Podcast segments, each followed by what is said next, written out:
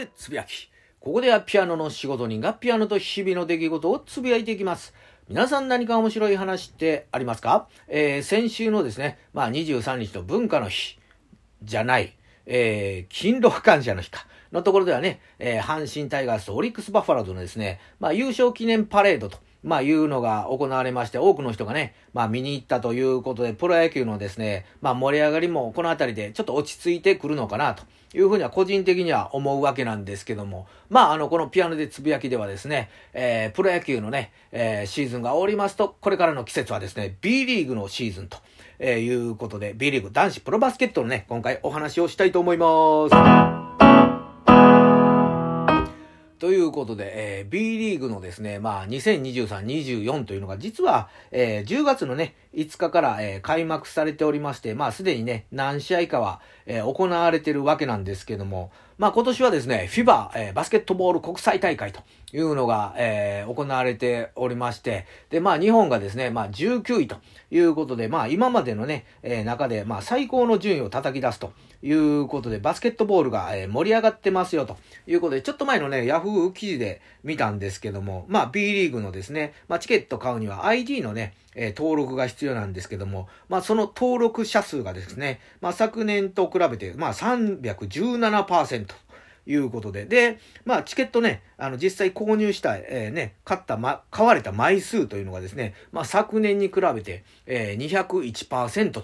えー、いうことで、バスケットボール、えー、盛り上がってますよという記事やったんですけども、まあ、あの、国際大会のね、時に僕の周りで盛り上がってたんは、なんか僕ぐらいしかないのに、ああ、盛り上がってんのかなというぐらいで、まあその記事をですね、まあ読んでたわけなんですけども、まあ実際ですね、えー、僕がですね、あの、体育館にね、えー、足運んで、まあ、試合を、えー、見ようと思いまして、あの、僕ですね、京都ハンナリーズを、まあ、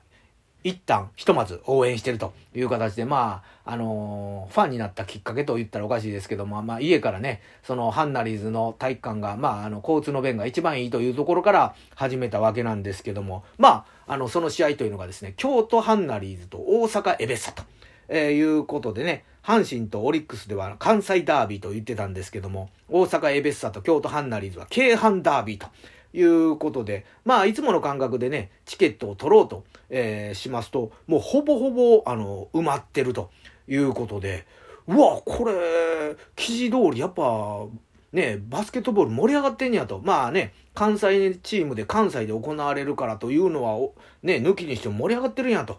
いうことで、まあね、ちょっと、なんとか空いてたですね、今回、えー、ゴール、えー、下のね、後ろの、まあ、1列目やったんですけども、まあ、そこを、えー、購入して、まあ、実際ね、体育館、えー、行ってみますと、まあ、あの、空いてたね、その席が、まあ、売れ残ってたというか、理由というのもなんとなくわかりまして、あまあ、それはなぜかと言いますとですね、まあ、あの、その、ハンナリズのね、体育館のゴールポストというのがね、移動式のあのゴールポストで、まあ、いわゆる車の部分がですね、まあ、あの、ちょうど僕が座ってるところの、えー、ところに被ってるということで、まあ、ちょっとね、左半分が、あの、その車体に、あの、かぶさって見づらいということで、ああ、これでここの席残ってたんかと思いながらもですね、僕の隣にもですね、まあ、あの、もう一席あったんですけども、まあ、そこに座った女性の方やったんですけど、まあ、その人完全に見えてないやろなと思いながら、まあ、かわいそうやなと思いながら、その女性の方にはなるべく見ないようにしよう、見ないようにしようと思って、まあ、試合をね、